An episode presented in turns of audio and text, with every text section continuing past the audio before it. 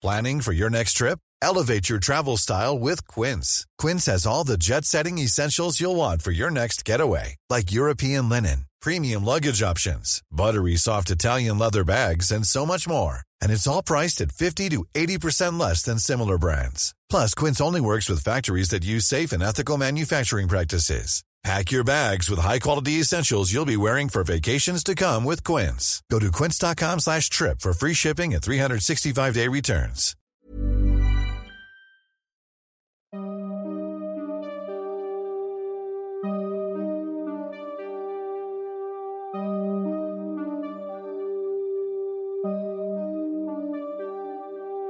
Durante los siguientes minutos escucharás historias que podrían quitarte el sueño. Cosas que pasan con mayor frecuencia de lo que podrías imaginar. Anécdotas vividas por personas reales, como tú, como yo. ¿Estás listo para escucharlas? Así que ponte cómodo y apaga la luz, porque yo soy Emanuel Morales. Y yo, Kevin García. Y estas son... Las historias de Mundo Creepy.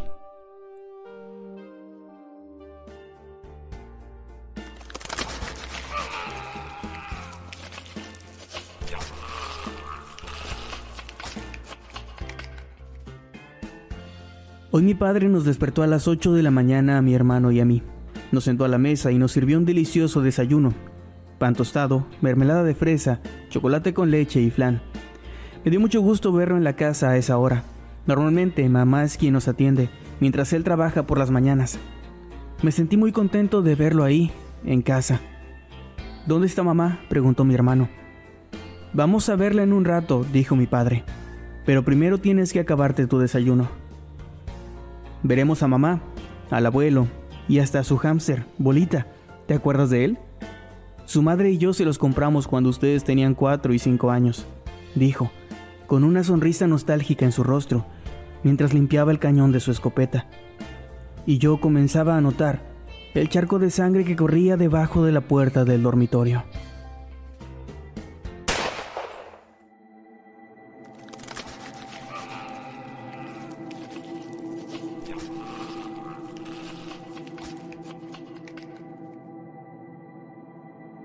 Un fuerte zumbido comienza a escucharse a la distancia.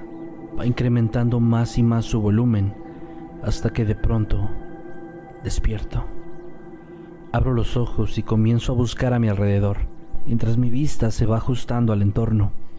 Lo primero que escucho son pasos lentos y pesados que rodean el lugar en el que me encuentro. A esto le siguen una serie de susurros, algunos distantes, otros demasiado cercanos.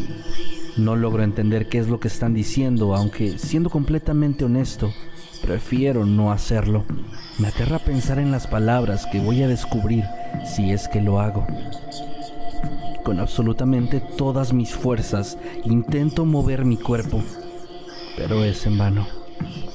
Ni un solo músculo de mi cuerpo recibe las señales de mi cerebro para cambiar su posición. Si lo hacen, parece que simplemente las ignoran. Los pasos se acercan más. Están prácticamente a un lado de mí. Puedo sentir el sudor frío que brota de mi frente y de mi espalda. Mis ojos se mueven desesperadamente de un lado a otro dentro del límite de mis cuencas, pero no logro ver nada. Mi visión está limitada por la posición de mi cabeza, que está apuntando hacia el techo de la habitación. Lentamente en mi campo de visión se asoma una figura. Parece ser una persona encapuchada. La luz es tan tenue que me es imposible distinguir las facciones de forma precisa, pero mi cerebro logra rellenar los espacios oscuros del rostro y me permite ver una expresión que me aterra. Es una sonrisa, la más diabólica que he visto en toda mi existencia. La silueta me muestra una de sus manos, en la que sostiene lo que claramente es una especie de navaja, y la mueve de un lado a otro regocijándose. Sabe que estoy despierto, sabe que estoy consciente, atrapado en este cuerpo inútil, indefenso, inmóvil. Y entonces siento una punzada en mi brazo. El frío metal recorre lentamente mi piel, abriéndola de una forma lo suficientemente profunda para que el dolor me haga querer gritar con todo mi ser. Sin embargo, no es tan profunda como para causar una herida mortal. Las lágrimas comienzan a brotar de mis ojos y mi vista se nubla todavía más debido a ello. Escucho risas. Se están burlando. Estos seres infernales gozan con mi sufrimiento. El macabro ritual se repite. El dolor me invade y puedo sentir la sangre brotando de mi piel. Sin embargo, me es imposible que pueda vencer ese estado. Estoy completamente vulnerable. Soy la víctima perfecta para que estos monstruos puedan saciar toda su sed de agonía. Todo se vuelve oscuro. El dolor se convierte en mi única sensación. El último pensamiento que cruza mi mente en la noche es una pregunta recurrente. ¿Acaso estoy en el infierno? Nunca hay respuesta. Esta mañana desperté. Sinceramente ni siquiera recuerdo en qué momento perdí el conocimiento. Supongo que cuando se aburrieron de mí, simplemente dejaron que la falta de sangre hiciera su trabajo. Escucho ruido a mi alrededor. Son pasos, pasos firmes que se acercan lentamente a mí. Se trata de una mujer, una enfermera. Ha notado que desperté. Se acerca a mi oído y me dice que todo estará bien, mientras levanta mi brazo mostrándome cómo han comenzado otra transfusión de sangre. La mujer me sonríe maliciosamente. Reconozco esa sonrisa y después se aleja poco a poco hasta que ya no puedo escucharla o verla. No importa que tanto lo intente, no puedo moverme. Mi cuerpo simplemente no responde. Y ha sido así desde hace años, desde el accidente en el que mi espina dorsal quedó hecha pedazos. Desde entonces estoy aquí, en uno de los mejores hospitales del mundo, el lugar donde me prometieron una y otra vez que todo iba a estar bien. Sin embargo, los encargados desconocen que cada noche, tanto a mí como a todos los pacientes de esta ala médica, nos despierta el sonido de un zumbido, un zumbido que nos alerta de estas personas que están encargadas de nuestro cuidado y que están a punto de torturarnos una vez más. Estoy rodeado de monstruos y si no estoy en el infierno, entonces me encuentro en un lugar mucho peor.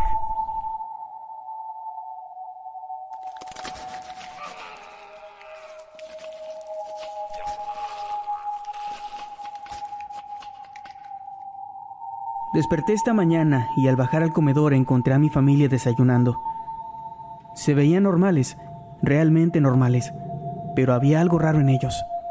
Su actitud era un poco extraña, pero fuera de ese detalle, fueron sus ojos lo que más me llamó la atención. Sus miradas no eran las de siempre, sus ojos no eran los suyos, era como si hubiera otras personas debajo de su piel. Decidí unirme a la mesa y desayunar con ellos. La conversación fluyó con normalidad, pero no podía sacar de mi mente ese pensamiento de que estas personas no eran mi familia. Desde el sótano, el sonido de unas garras afiladas sobre la madera de las escaleras me hizo voltear, y en el suelo, arrastrándose como un insecto, contemplé horrorizado a una extraña criatura de piel pálida y húmeda, como la piel de una serpiente. Esta criatura emitía un sonido pesado y grave mientras respiraba con dificultad. Mi padre se levantó de la mesa y tomó su escopeta, que descansaba junto a la chimenea. Sin pensarlo mucho, le disparó a esa criatura un par de veces, reventándole el estómago y las costillas. Fue ahí cuando noté algo, al ver a esa cosa infernal muerta sobre el suelo de la sala. Esa criatura tenía en su rostro una mirada de tristeza y miedo. La reconocí de inmediato. Era la mirada de mi madre.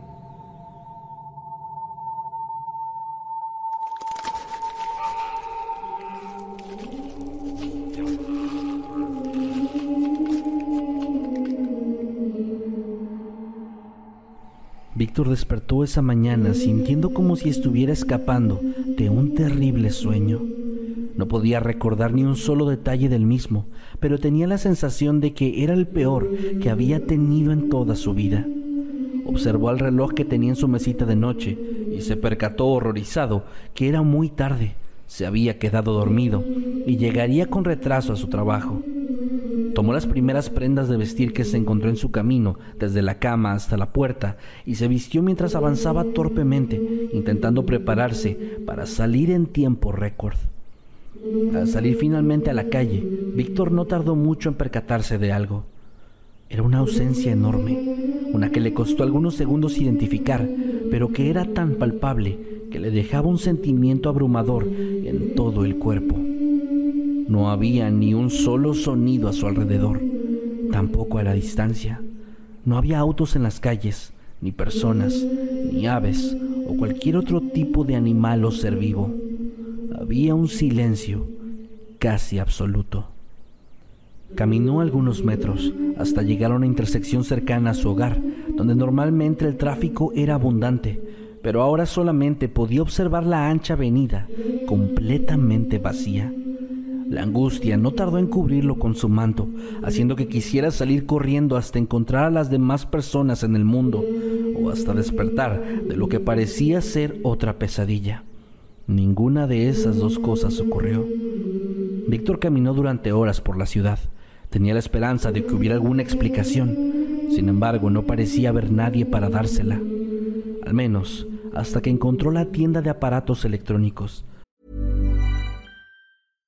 How would you like to look five years younger? In a clinical study, people that had volume added with Juvederm Voluma XC in the cheeks perceived themselves as looking five years younger at six months after treatment. Look younger, feel like you. Add volume for lift and contour in the cheeks with Juvederm Voluma XC. Reverse signs of aging by adding volume to smooth laugh lines with Juvederm Volure XC. For important safety information and to find a licensed specialist, visit juvederm.com. That's J U V E D E R M.com. Not for people with severe allergic reactions, allergies to lidocaine, or the proteins used in Juvederm. Common side effects include injection site redness, swelling, pain, tenderness, firmness, lumps, bumps, bruising, discoloration, or itching. There's a risk of unintentional injection into a blood vessel, which can cause vision abnormalities, blindness, stroke, temporary scabs, or scarring. Talk to a licensed specialist to find out if it's right for you. Pues ahí pudo ver a la distancia las televisiones encendidas, mostrando estática en lugar de la programación habitual. Y al acercarse, Víctor se llevó una sorpresa que casi lo hizo perder el equilibrio y caer hacia atrás. En el enorme vidrio que funcionaba como estante para los televisores, pudo ver el reflejo del lugar en el que él se encontraba. Era una calle que él había recorrido una cantidad incontable de ocasiones en el pasado, y a través de ese reflejo pudo ver el mundo que conocía. Al otro lado había personas, autos, animales, todos llevando a cabo la rutina de su vida. Sin embargo, alrededor de Víctor no había nada de eso. Inmediatamente buscó un vehículo cercano para intentar observar a través de los espejos laterales y se encontró con lo mismo de antes. Al otro lado del espejo había personas, todas indiferentes ante su presencia. Fue también en ese momento que Víctor se dio cuenta de algo. No podía ver su propio reflejo. Era como si se hubiese transformado en un ser de leyenda, un vampiro incapaz de reflejarse. Aterrado, la angustia de antes lo abrumó una vez más y esta vez el instinto de salir corriendo fue demasiado grande para ser ignorado. Víctor corrió hasta que llegó otra vez a su casa. Ahí, mientras intentaba decir en voz alta que tenía que despertar, llegó finalmente hasta su habitación. No sabía qué estaba buscando, pero sabía que lo iba a encontrar en ese lugar. Desesperado se movió de un lado a otro, intentando buscar entre sus pertenencias, y finalmente abrió la puerta del baño. Y al encender la luz, una imagen se presentó frente a él y lo hizo soltar un grito desgarrador. A través del pequeño espejo colgado en su baño, pudo ver al otro lado el reflejo del mundo al cual él deseaba volver con todas sus fuerzas. Sin embargo, su habitación no era exactamente como él la recordaba. Había un color carmesí que adornaba cruelmente las paredes. El hombre tomó el espejo y comenzó a caminar hacia atrás, mientras lo sostenía frente a él. Y ahí estaba.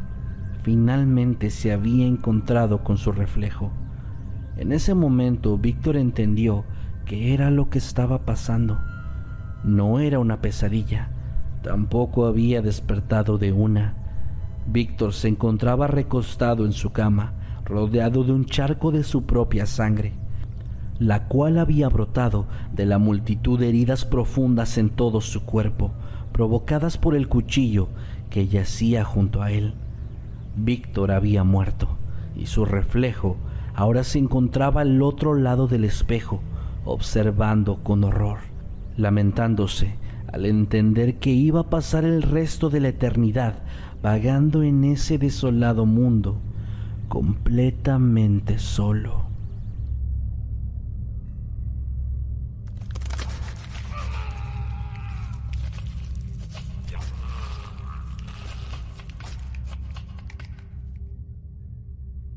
Toda mi vida tuve las mismas pesadillas.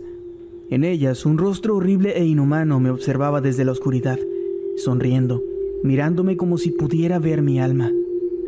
Un rostro tan perturbador que me helaba hasta los huesos, una cara tan extraña que simplemente no podría existir en el mundo real. Y es por eso que sentí un horrible escalofrío en mi espalda cuando me enteré de que, al parecer, nuestro cerebro es incapaz de inventar rostros en nuestros sueños. Todas aquellas caras que llegamos a ver en ellos, las tuvimos que haber visto estando despiertos en algún momento del día. Tal vez sin prestarles atención, entre la multitud, en la calle, en el parque o en la escuela. Pero ese rostro, ese rostro es de verdad imposible.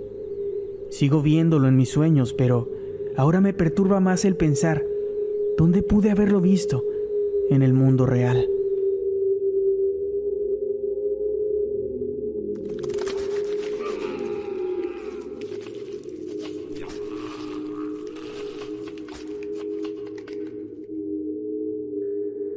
Que asesinar es una de esas cosas que se vuelven más fáciles entre más lo haces. No es verdad. La primera vez que le quité la vida a otra persona, pasé las siguientes dos horas vomitando, mientras lloraba de rabia y angustia. Creí que algo cambiaría la siguiente ocasión, pero todo fue exactamente igual. Llevo ya un par de meses y me he convertido en prácticamente un experto. Mis víctimas son elegidas al azar, la forma en la que lo hago también. He asesinado ancianos, niños, mujeres, hombres, incluso bebés. Algunos han tenido suerte de morir instantáneamente, otros no tanto. Tal vez es por eso que la policía no puede atraparme. Ni siquiera están seguros si se trata de una sola persona. No hay pruebas, no hay rastros, no hay absolutamente nada. Yo me aseguro de que así sea, pues necesito seguir matando. No disfruto lo que hago y sé que cuando muera me espera un lugar en lo más profundo del infierno. Pero no me importa, voy a seguir haciéndolo. Tengo que seguir haciéndolo. Cada noche, después de volver a mi casa, un sentimiento de alivio me invade momentáneamente. Sí, soy un asesino, el peor que esta ciudad ha visto, pero no disfruto serlo. Mi única motivación es ese sobre, el sobre que me indica quién será la próxima víctima y que me muestra también cómo lo haré, así como la fotografía de toda mi familia. Ese fue el trato al que llegué con los hombres que se llevaron a mi esposa y mis hijos. Yo iba a asesinar a una persona diferente cada noche y mi familia viviría un día más. Pero si yo fallo, si la policía me encuentra o si llego a ir con ellos por ayuda, entonces esto terminará.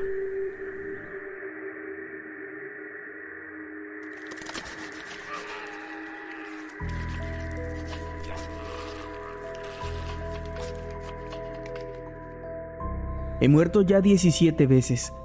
La primera de ellas estaba jugando en el parque, cuando un extraño me atrajo hasta su camioneta y después de torturarme me estranguló y arrojó mi cuerpo al río. La segunda vez estaba de camino a la escuela cuando un sujeto me llevó a la fuerza De nuevo, sufrí una cruel tortura antes de acabar enterrado en el patio baldío de un edificio abandonado. Y así, una y otra y otra vez, he sentido un dolor y una desesperación insoportables. He visto correr mi sangre por las paredes, he suplicado, llorado y hasta rezado. He sufrido 17 muertes ya, y aún me esperan otras 10. 10 muertes más, hasta completar mi castigo, hasta haber sufrido cada corte, cada golpe y cada angustia que le hice a mis 27 víctimas.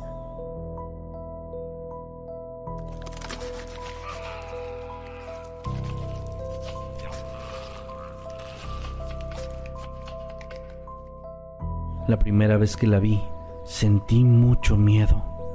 Ser papá no era algo para lo que estuviera preparado. Sostenerla entre mis manos, sintiendo su fragilidad, solamente provocó en mí una presión como nunca antes había sentido en mi vida. Su seguridad dependía completamente de mí y cada cosa negativa que sucediera en su vida sería culpa mía. La segunda vez que sentí miedo fue cuando dio sus primeros pasos. Ahora ella era capaz de llegar a cualquier parte de este mundo, en donde una cantidad inimaginable de peligros la estarían esperando, y yo sabía muy bien que iba a ser imposible que estuviera ahí siempre para protegerla. Era aterrador.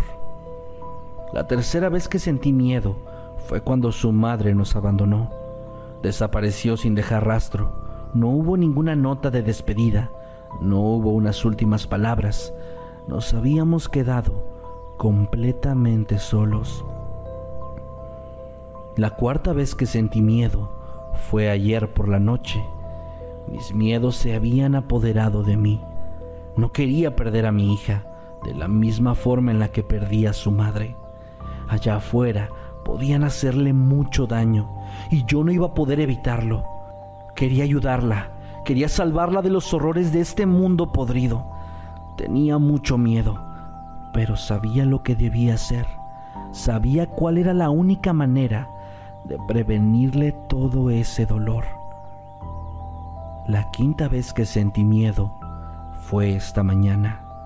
Estaba sentado en el sofá, sosteniendo entre mis manos el arma, todavía tibia apuntando directamente a mi sien, con el dedo listo para jalar el gatillo y así finalmente acabar con todo. De pronto escuché la voz de mi hija y el inconfundible sonido de sus pequeños pies bajando por las escaleras.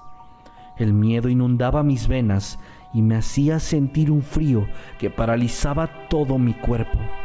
Mientras ella pisaba el último escalón, alcancé a ver su rostro pálido asomándose y pude vislumbrar sus ojos carentes de vida y la perforación de la bala en su frente, mientras de su boca una voz inhumana exclamaba, Papi, ¿qué estás haciendo? Sentí miedo por última vez en mi vida y jalé el gatillo.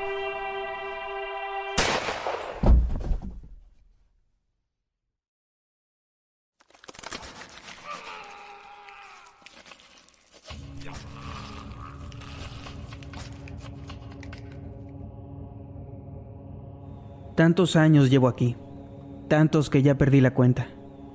Soy un ser condenado por la eternidad a ser un vigilante más, totalmente en soledad. Mi única compañía siendo aquellos grandes ojos, abundantes, intimidantes y profundos. Esos ojos que me supervisan de vez en cuando. He de admitir que mis nervios suben cuando esto sucede. Creo que hacen eso porque piensan que voy a escapar, pero siendo sincero, ya he perdido la esperanza de lograrlo. Ya ni siquiera lo intento. Acepté la condena dada. Años escuchando gritos de sufrimiento y agonía completamente desgarradores, que provienen del otro lado de aquella gigantesca e imponente puerta, a la cual tengo como responsabilidad.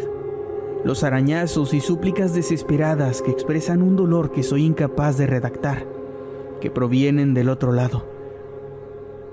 Ya son una costumbre, al principio creí que todo eso me enloquecería, pero resistí.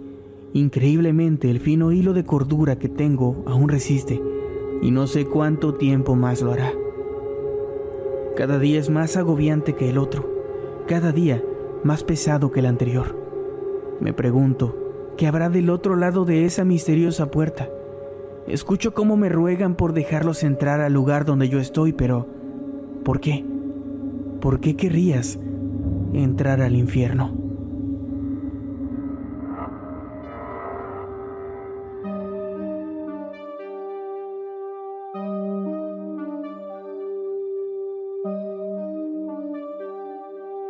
Hemos llegado al final de este episodio. Esperamos que haya sido de tu agrado. Recuerda que puedes escucharnos cada lunes y que puedes seguirnos a través de todas nuestras redes sociales como arroba emanuel-night y arroba Kevin Buenas noches y dulces sueños.